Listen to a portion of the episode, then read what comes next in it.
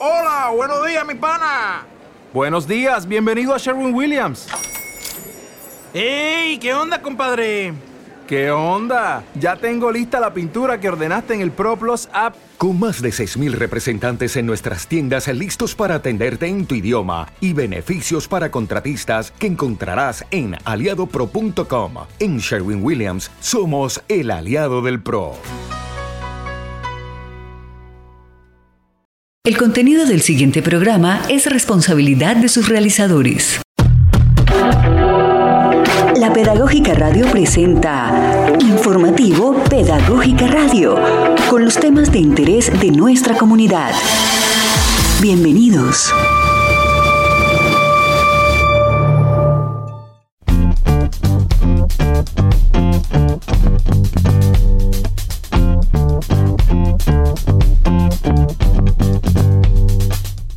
Damos la bienvenida a toda la audiencia de la Pedagógica Radio Voces y Sonidos que enseñan a este su informativo Pedagógica Radio. El día de hoy traemos, como siempre, un tema de interés para nuestra comunidad. Se trata precisamente de una entrevista con el estudiante Santiago Márquez, quien es vocero de paz. Y con este importante invitado vamos a dar paso a nuestra sección Acontecer UPN. En el informativo Pedagógica Radio, Acontecer UPN.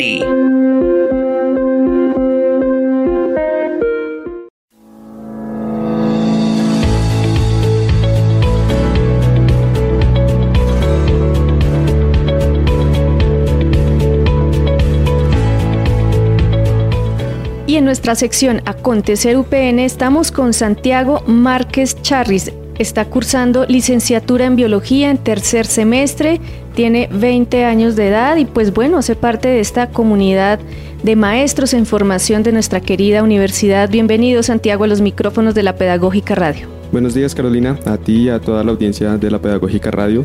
Eh, muchísimas gracias por la invitación. Bueno, Santiago, empezamos con la pregunta obligada. ¿Por qué decidiste estudiar licenciatura en biología? Bueno, eh, eso me remonta realmente a tipo 2018 más o menos. En esa época me gustaba muchísimo la filosofía. Yo recuerdo que leía bastantes libros de, Hannah Arendt, por ejemplo, era como mi referente. Eh, y pues en este tema de terminar el, bachillerato eh, e iniciar con la carrera profesional, hablando con mi hermana decíamos la, la, vida realmente plantea un escenario pues, de investigación grandísimo para la filosofía. Eh, pues a mí me quedó sonando mucho esa conversación que tuve con mi hermana eh, y empecé a, reflexionar sobre ello. En esa reflexión me fui eh, acercando a, la química un poquito y terminé pues conociendo un poco de la biología y bueno creo que ese gusto de la filosofía se transformó por el gusto científico hacia el estudio de la vida.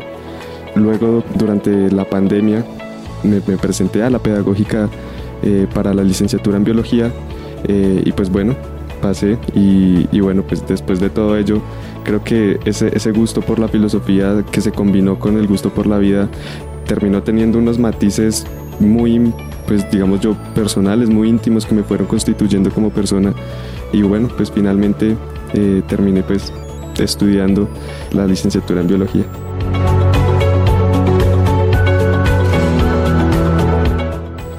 Bueno, Santiago, nos haces como un periplo muy interesante porque dices, estudié biología porque empecé a leer a Hannah Arendt. Y yo quedo, bueno, es una de las filósofas más importantes del siglo XX, vivió todo este tema de la posguerra, de la Segunda Guerra Mundial, nos hace unos cuestionamientos muy importantes sobre, digamos, eh, la condición humana, que es incluso uno de sus libros. Pero, ¿cómo logras tú hacer esa conexión entre esta forma de pensar de una filósofa tan importante o de la reflexión filosófica en general con el tema de la vida y la biología? Como, ¿Cuál fue ese clic que, es, que se dio para Santiago para decir, voy, me voy por la biología? Em, bueno, cuando estudiaba sobre Hannah Arendt eh, me daba cuenta que, la filosofía pareciese como si estuviese en un tipo de dimensión abstracta, como un tanto impalpable. Y cuando empecé a estudiar sobre la, biología me pareció que, no era así, que todas esas palabras, todos esos conceptos tenían una, forma palpable a la que pues se podía acceder. Eso me, digamos que me hizo trasladar ese campo de estudio y de reflexión a, la ciencia de la, de la, vida. Y cuando llegaste a la universidad en ese primer semestre, eh, alcanzaste a estar primero y segundo semestre, como, ¿qué lograste ver de nuevo? También estábamos en, en el tema de la pandemia. ¿Qué era la universidad para ti en ese momento? Bueno, yo recuerdo mucho, por ejemplo, las clases del profe John Freddy. Él nos dictó introducción a la biología eh, yo recuerdo que él nos habló mucho sobre el papel que teníamos los docentes pues en, el, en la sociedad sobre todo. Recuerdo una de las últimas clases en la que pues nos dijo si ustedes van a acceder a este conocimiento de la ciencia de la vida tienen que preguntarse como docente qué van a hacer con ese, con ese conocimiento. Eso a mí realmente me planteó y digamos fue como una inmersión a la realidad, a lo palpable, ¿no? Después de haber he estado como en, en, los libros y en las letras eh, por un tiempo. Yo creo que ese fue como un, punto de inflexión que recuerdo mucho. Fue con, con el profe John Freddy, fue una clase muy buena. Bueno, Santiago, y además de este amor por la filosofía, por la biología, por el sentido mismo de la vida, porque al final las áreas del conocimiento, claro, tienen una especificidad, pero todo está relacionado, ¿no? Eh, la posibilidad de articular estas reflexiones entre distintos, eh, digamos, áreas del saber, pues eh, da cuenta también de esa capacidad que los jóvenes como ustedes, que tienen tantos sueños, tantas ilusiones, empiezan a dar esa lectura del mundo sin las barreras que a veces muchos ponemos también por las barreras mismas de las áreas del conocimiento. Entonces ustedes van también dando estos pasos y esa posibilidad de reflexión. Y sé también, Santiago, por lo que nos contabas antes de iniciar la entrevista, que tienes una pasión por un deporte. ¿Cuál es ese deporte y por qué tienes tanta pasión por él? Eh, bueno, efectivamente, eh, soy un apasionado del skateboard. Eh, digamos que algo que me movió mucho al skate fueron como mis amigos y ellos pues digamos tenían sus skates, ellos me enseñaron a montar skate y, bueno, digamos que en, el momento en el que empiezo a montar eh, patineta y empiezo a recorrer las calles de Bogotá, me empiezo a perder, empiezo a conocer lugares que pues nunca había estado y empiezo a conocer lugares en los que ya había estado de una manera diferente. Eh, a través del skateboard uno puede reivindicar un poco los territorios eh, y conocerlos también. Eso me llevó pues a conocer a, eh, habitantes de calle, me llevó a conocer eh, vendedores ambulantes con los que pues de, una u otra manera uno montando tabla pues termina hablando con ellos y, compartiendo muchas cosas. Entonces yo creo que montar skate como un deporte pues es algo bastante agradable, uno también llega a, espacios y escenarios que le satisfacen a uno también lo ayudan a uno a, a reflexionarse sobre su territorio. Em, entonces yo creo que de ahí viene mi pasión, yo creo que por eso fue que eh, el skate como que concordó mucho con mis intereses y con, y con mis gustos.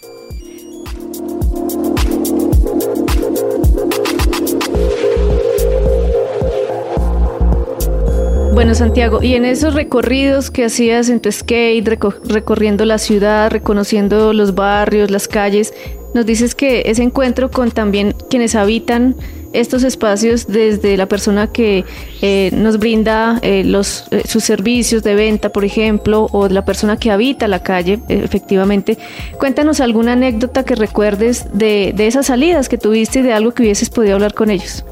Bueno, yo recuerdo una vez que estaba montando por la Caracas, en algún momento el piso pues se volvió impatinable y pues decidí ir caminando con, con, con el skate Em, vi que pues había un habitante de calle, eh, tenía varios animales, varios caninos.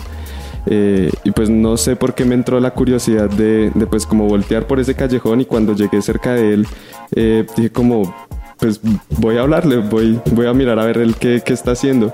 empezamos a hablar sobre, sobre sus caninos em, y pues bueno, había por ejemplo una perrita, se llamaba Mara, si no estoy mal, si no mal lo recuerdo.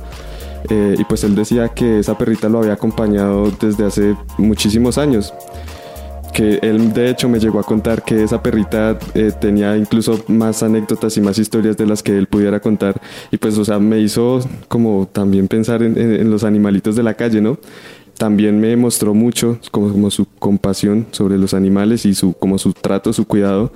Eh, los alimentaba bien, de hecho no, no, los veía flacos eh, y él los quería mucho, eh, él los quería bastante, los cuidaba mucho, de hecho tenía como un espacio en, su, en su carreta pues es dedicado como para ellos, ¿no? Para que ellos se pudieran subir, pudieran descansar y cosas así. Entonces, no sé, fue como un momento muy agradable que, que pues viví con, con él. Eh, y bueno, ya después seguí patinando, me despedí, pero sí me quedó como, como esa historia. Fue, fue algo muy bonito. Bueno, Santiago, y eh, a partir de estos diálogos, de este reconocimiento de la ciudad, ¿tú podrías pensar o decirnos si esto de la empatía genera un poco estas reflexiones, un poco esta sensibilidad eh, y esta posibilidad de abrirnos a otros y a otras con las que generalmente o por temor social o por eh, estigmatización, en fin, eh, nos mantenemos un poco alejados. ¿Ahí cómo fue tu experiencia en ese caso? Claro, es sí, sí me parece que se puede hacer una reflexión sobre la empatía muy importante en ese aspecto. Considero que, que pues la empatía se ve como truncada cuando vemos al otro muy lejano de, del yo, del mí mismo. Y pues bueno, reconocer estos entornos, estos, estas historias, eh, de alguna u otra manera me hace ver que pues por, digamos, más diferencias que podamos tener y pues digamos que sí, realmente pues no, no somos la misma persona, eh, sí habitan y sí existen unos vínculos inseparables eh, que no se pueden negar eh, y que pues de una u otra manera nos hacen conectar como, como humanos, ¿no? Yo, por ejemplo, soy muy partidario de que pues las neuronas espejo son un tipo de, vínculo y un tipo de ayuda biológica que nos ayuda a sobrevivir por mucho tiempo atrás. Y creo que esas neuronas espejos se, activan así, cuando yo entiendo un poco que no soy tan lejano al otro, sino que más bien, aunque somos diferentes, pues digamos que compartimos ciertas cosas, ciertas características. Pedagógica Radio. Bueno, y esto de las neuronas espejo lo has venido aprendiendo en la licenciatura, en tus lecturas. Explícanos un poco más de, esta, de esta idea de las neuronas espejo. Bueno, las neuronas espejo son un tipo de neuronas que tenemos en, nuestro cerebro. Eh, nos ayudan como a imitar un poco eh, cuando, cuando vemos a, a un igual, ¿no? Se, cree que pues estas neuronas son como una, un punto de partida de la empatía porque digamos que nos hace como sentir de una u otra manera lo que sentiría la otra persona, ¿sí? Entonces yo creo que, es como un, aspecto biológico pues innegable y pues que sirve para, para muchas reflexiones. Claro, y, el ejercicio de la empatía que todos hemos, o la mayoría de los seres humanos logramos desarrollar en algún momento de nuestra vida también nos permiten esas relaciones cercanas, nos permiten ese sentido del cuidado, de la protección, eh, de no simplemente dar la espalda a situaciones que puedan estar afectando a otros y a otras diciendo no me afecta porque eh, realmente sí nos afecta como sociedad, como comunidad, podríamos decir también como especie, y nos ha permitido la supervivencia, que era lo que decías en el ejercicio, digamos, de la evolución también. Claro, digamos que eh, en la medida en la que yo me cuido a mí mismo y me doy cuenta de que pues hay otros cercanos a mí mismo, también voy a tender a cuidar a, ese otro. Eh, es como un poco la lógica que yo creo cómo funciona la empatía. Bueno, y de este tema de la empatía vamos a uno que tiene una relación también con él y es precisamente este, digamos, este ejercicio del gobierno eh, que tenemos en Colombia dirigido a lo que llaman la paz total.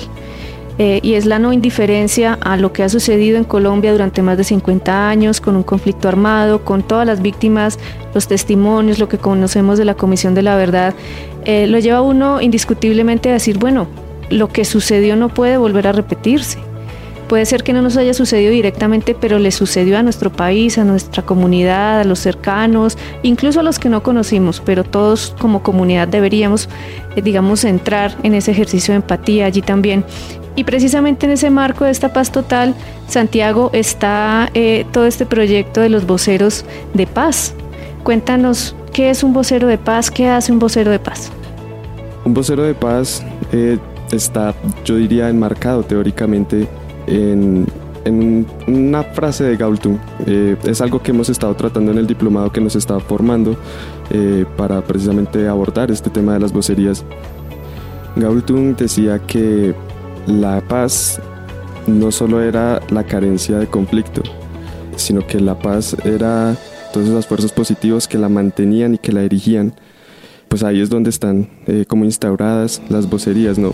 No tanto, digamos, en, en solucionar los problemas armados de todo el país, sino en mantener una cohesión social, en mantener esos aspectos que hacen que la paz sea posible.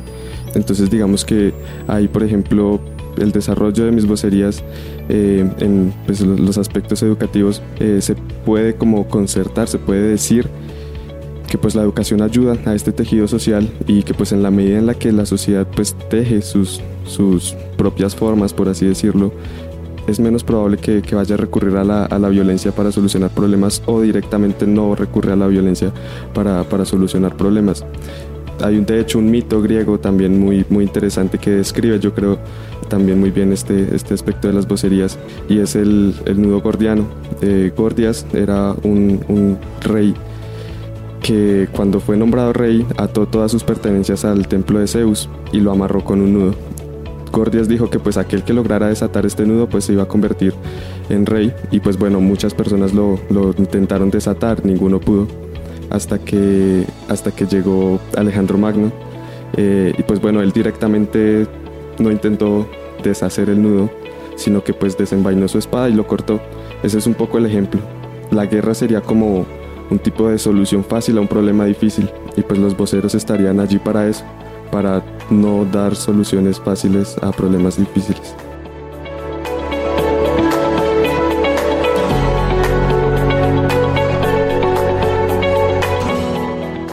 Bueno, y en ese no dar eh, soluciones fáciles a problemas difíciles que en Colombia tenemos bastantes, empezando por la convivencia, por la paz, ya que son bastante importantes, históricos. Eh, cuéntanos también en estas vocerías ustedes están recibiendo unos procesos de formación. Eh, cuéntanos un poco más también ahí, ¿qué, están haciendo? ¿Qué están recibiendo en, este ejercicio? Bueno, eh, Estamos recibiendo dos, dos procesos de formación. El primero es con la Universidad del Valle. Es un diplomado sobre cultura de paz y transformación pacífica de conflictos. Allí digamos que estamos viendo eh, y estamos teniendo herramientas teóricas y prácticas teóricas como por ejemplo estos conocimientos de Gaultum y pues prácticas en la medida en la que allí estamos desarrollando iniciativas de paz ¿no? a través de la discusión de, de nuestras experiencias, de nuestros saberes y pues de cara al reconocimiento político, coyuntural, pues que está viviendo el país y pues el segundo curso que estamos tomando es con la Unidad Nacional de Gestión del Riesgo. Digamos que allí estamos conociendo cómo funciona la Unidad Nacional de Gestión del Riesgo y de alguna otra manera estamos conociendo el territorio a través de la Unidad Nacional de Gestión del Riesgo.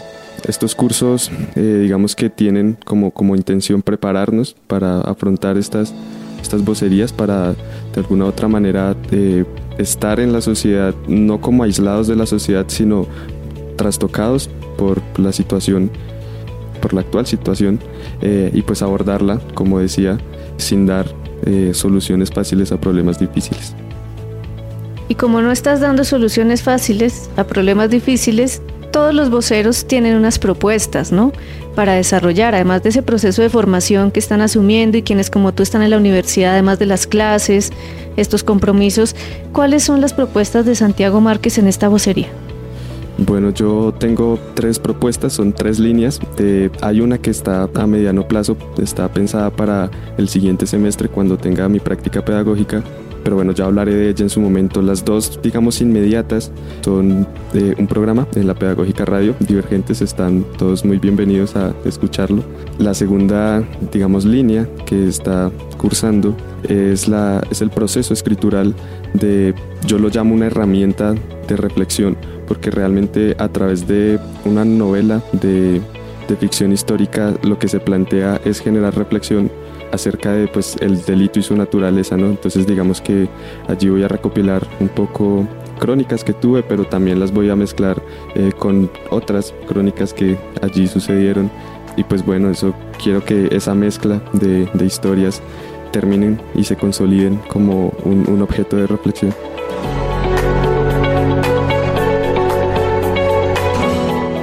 Bueno, Santiago, antes de pasar a la tercera propuesta, que es la eh, eh, educativa propiamente, vayamos con la primera. Contémosle un poco más a la audiencia de qué se va a tratar tu programa de radio, Divergentes, como qué temas en general vamos a tener o cuáles son las líneas temáticas que vas a abordar.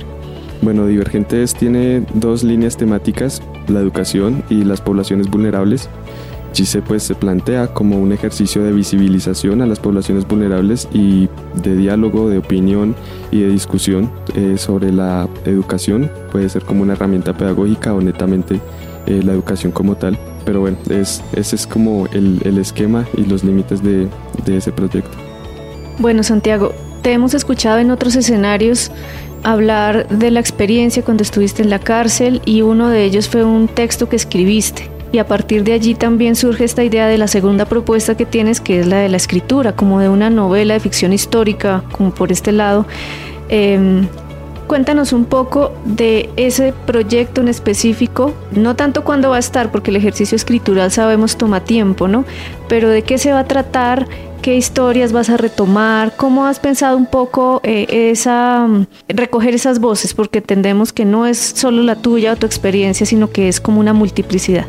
Claro, yo relaciono mucho o, así lo quiero relacionar un poco al libro de Simbad del Marino. Eh, en Simbad del Marino, en, una misma historia se hablan de diferentes historias. Yo creo que así va a, terminar o quiero que así sea el resultado de este proceso escritural. Digamos que pues todo esto surge a partir de, pues un, un, ejercicio de catarsis, lo llamo yo, porque realmente allí adentro encontré que la escritura es un proceso por el cual nosotros podemos revelar a nuestra conciencia las profundidades de nuestra alma realmente, traer a, colación nuestras inconveniencias, nuestras dificultades, nuestros gustos y pues a través de como ese ejercicio de catarsis pues se produce un, material, pues se puede decir así como de crónica eh, y también un poco de reflexión también. Entonces eh, ese es como, como el punto de partida de, de, ese, de esa idea. la Pedagógica Radio. Bueno, Santiago, y la tercera propuesta. En la universidad tenemos el Museo de Biología, la Casita de la Vida, como se conoce también, donde hay una serie de colecciones eh, vivas también en la universidad, que es patrimonio esta casita. Allí también desarrollas un trabajo importante y se te ocurrió una idea que parte de una experiencia que tuviste. Entonces cuéntanos de qué se trata esta idea específicamente. Em, bueno, el, centro de la idea es realmente llevar las herramientas o llevar eh, un poco la biología que permite el Museo de Historia Natural de la Universidad Pedagógica a los centros penitenciarios. Eh, esa es como la columna vertebral. Pero como bien lo mencionabas, todo esto surge de, una experiencia que tuve allá adentro. Y, bueno, curiosamente todo también parte del, mismo museo. Eh, la profe Marta y el profe Héctor, mientras estaba en el centro penitenciario en, en, Girón, me enviaron un material de estudio, me enviaron una, una cajita con, eh, entomológica, unas pincitas, me enviaron algunos textos y bueno, allí empezó a coserse todo realmente. Empecé, el primer insecto que tuve también muy, muy apropiado para, para la escena fue una hormiga culona, una tasla de bigata. Y bueno, digamos que a partir de allí empecé como a, a inspeccionar la, la, la diversidad que tenía el centro penitenciario. Recuerdo mucho el momento en el que estábamos consiguiendo tierra, o más bien estábamos haciendo como un tipo de hábitat eh, de paso a, esta hormiga. Y, bueno, digamos que pude conseguir la tierra, conseguí una plantica y pues bueno, fui al patio. Allí pues habían pues varios presos con los que estaba conversando eh, y pues yo les dije, ayúdenme a, construirle aquí la, eh, un poquito el hábitat a, a nuestra amiga. Y bueno, pues fue como una experiencia muy bonita porque también había un miriápodo, teníamos un julio y pues empezaron ahí como a escarbar en la tierra, a moverse. Empezamos a hablar. Ellos me preguntaban un poco sobre, bueno, estos exoesqueletos, estos eh, ócelos, bueno, terminamos mirándolos con la lupa. Y bueno, al final de, de, todo ello, uno de los presos con los que estaba me dice, parcero, eh, era de Medellín, eh, parcero, gracias por esto. O sea, llevo 10 años preso y es la primera vez que alguien se me acerca con, con un animal y me dice, venga, vamos a hacerle una casita al bichito. Entonces, yo creo que pues eh, fue un momento muy ameno. Realmente como que me marcó mucho. yo creo que es un punto de inflexión también en tanto en, en, mi nose y en mi pistis. Eh, suelo, suelo, usar esos términos ahí para decir, para asignar mis creencias, mis pensares más profundos, lo que considero eh, una de mis verdades. Y pues bueno, yo creo que ahí es donde nace este, este querer llevar la biología a las, a las cárceles.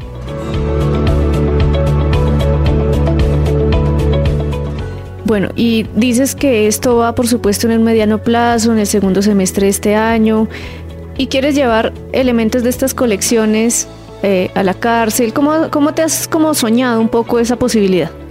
Claro, por ahora eh, estoy haciendo un voluntariado en el Museo de Historia Natural, estoy reconociendo eh, esta herramienta allí tenemos pieles, tenemos eh, una colección alcohólica, tenemos colonias vivas, tenemos el invernadero, por ejemplo, también.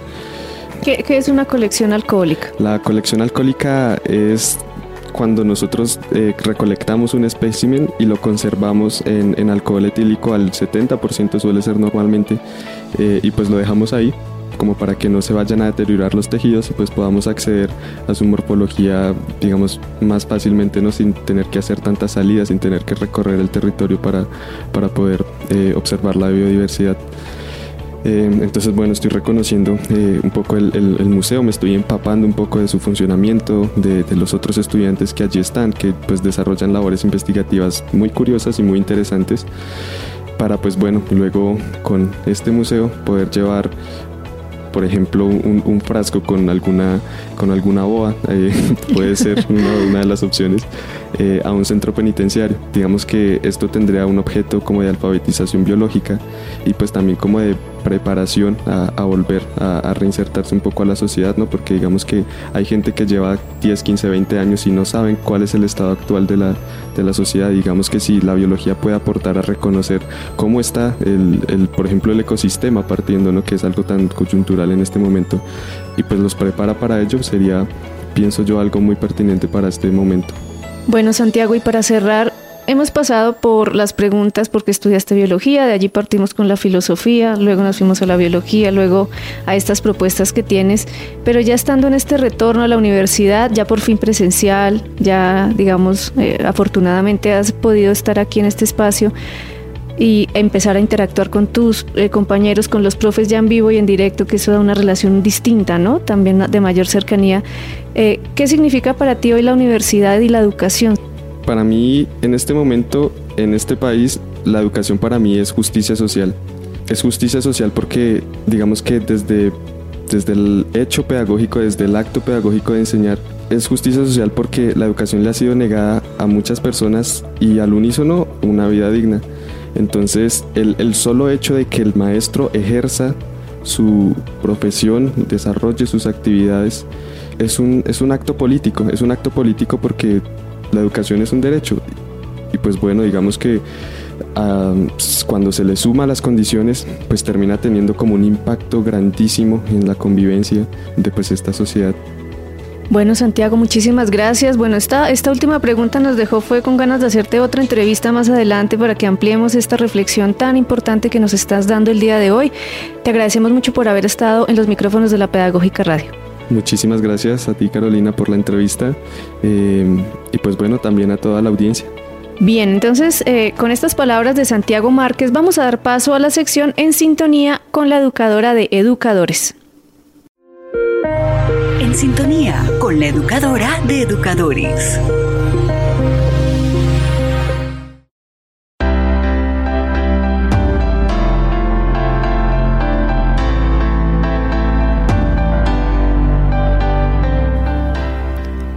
Bueno, y en sintonía con la educadora de educadores, queremos hacerle una invitación a toda la audiencia y es precisamente a que vengan a conocer este mural que hoy eh, día tiene la Universidad Pedagógica relacionado con el informe de la Comisión de la Verdad se titula Cambiamos el final de nuestra historia. Fue realizado por estudiantes y egresados de la universidad en el marco de un concurso que se hizo el año pasado en el mes de septiembre. Es un mural en gran formato de más de 230 metros cuadrados. Esta producción que fue hecha por estudiantes cuenta también con un video institucional, con un podcast de la Pedagógica Radio, con entrevistas, fotografías de jóvenes que están muy comprometidos con la paz, con la verdad, con la justicia social y que ven en la educación la posibilidad de cambio, de transformación, de articular esta relación un poco más justa y equitativa entre los territorios urbanos y rurales, entre las escuelas, en fin, es un mural que realmente nos pone a pensar con cada uno de los personajes, con el mensaje tan potente que tiene allí en esta ilustración, en esta relación entre el arte, la política y la memoria. Agradecemos a toda la audiencia por haber estado en sintonía con la Pedagógica Radio Voces y Sonidos que enseñan en este informativo Pedagógica Radio, a nuestro invitado Santiago Márquez, a la producción de la Pedagógica Radio con Mario Enríquez, que está en el Control Master, a Laura Chávez en las comunicaciones, a Yolanda Barrantes en la producción sonora y quien les habla, Carolina Alfonso. Los esperamos en una próxima emisión de este su informativo Pedagógica Radio.